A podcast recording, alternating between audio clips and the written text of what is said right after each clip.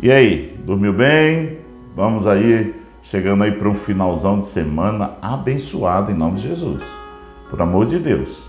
Não pense que esse final de semana vai ser um final de semana difícil. Por favor, coloque dentro do seu coração, já aproveita que hoje é um dia mais menos trabalhoso. Ah, mas eu tenho que limpar minha casa, eu tenho que organizar muita coisa. Mas, gente, vamos ser agradecidos, por amor de Deus. Sempre vai ficar com esse peso no coração que, ah, que hoje é o dia, apesar de ser, eu tenho que fazer isso, tenho que fazer aquilo, mas agradeça a Deus. Agradeça a Deus pelo privilégio de ter alguma coisa para fazer, de ter uma casa para arrumar, de ter uns dias aí eh, para descansar um pouco, para ficar aliviado da pressão do serviço. Curta a sua família, curta você. Se você é uma pessoa sozinha, curta você. Olha para o espelho, corta o cabelo, é, se arruma, curta você. Se arrume nem que seja para você mesmo. Às vezes nós temos a mania de nos arrumar para os outros. Arrume-se porque você merece. Vá a uma lanchonete, vá a um restaurante por você. Por você. Sempre aprenda isso. A Bíblia diz que nós Devemos amar a Deus sobre todas as coisas e ao próximo como a mim mesmo. Então hoje é dia de você levantar, de você acordar. Eu quero, bom dia, esse é seu amigo Pastor Ernesto, é o amigo de todos os dias. Eu quero é, compartilhar com você Salmo 121 que diz assim: Eleva os meus olhos para os montes, de onde me virá o socorro? O meu socorro vem do Senhor que fez os céus e a terra, e não deixará vacilar o teu pé, porque aquele que te guarda não dorme. Ou seja, Deus está cuidando de tudo. Deus está cuidando de tudo, ouça isso. E firma isso dentro de você, vira a chave hoje. Deus está cuidando de tudo. E se Deus está cuidando de tudo, a única coisa que eu preciso fazer é descansar e acreditar.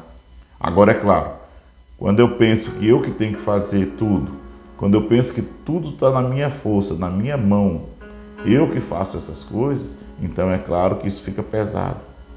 A única coisa que eu preciso fazer é me conectar, me posicionar, me alinhar com os caminhos, com a vontade e as veredas do Senhor. Se eu estiver desalinhado, se eu estiver fora disso, então com certeza isso vai ser mais difícil.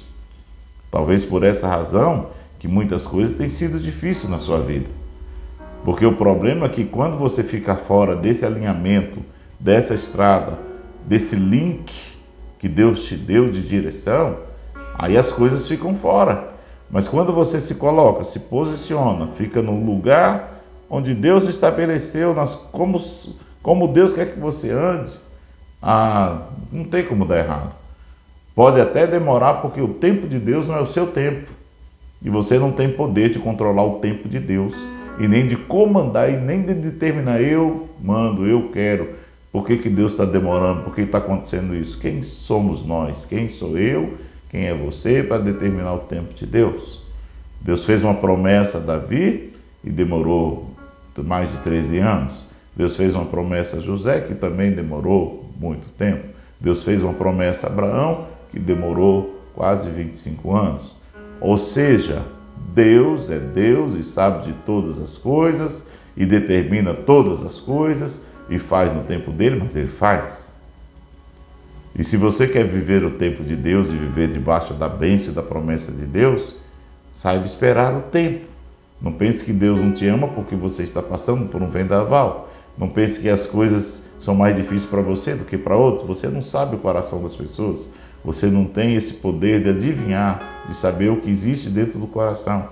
Hoje em dia, infelizmente, nós somos muito guiados pelas selfies da vida, pelas redes sociais que as pessoas sorriem quando estão chorando postam grandeza quando estão com, comprometidas com um cartão de crédito, postam momentos felizes quando estão totalmente fora de princípio, e talvez são momentos felizes que são tão temporários que vão acabar em pouco tempo. Aquela aparente felicidade acaba em pouco tempo, que não é felicidade.